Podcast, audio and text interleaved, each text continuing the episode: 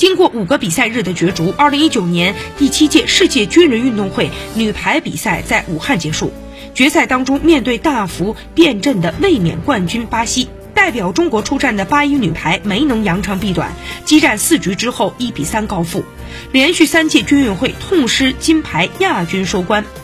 巴西成功卫冕之后，实现了军运会三连冠。朝鲜在季军战三比零横扫德国，十二年之后再夺军运会的铜牌。决赛，中国八一女排近前主力上场，巴西队的首发阵容较之小组赛交锋的时候调整过半。比赛的时候，中国八一队首局失利，在第二局以二十五比二十三险胜扳回一局。但是在接下来的两局当中，中国八一队没有阻挡住巴西队的进攻，以一比三告负。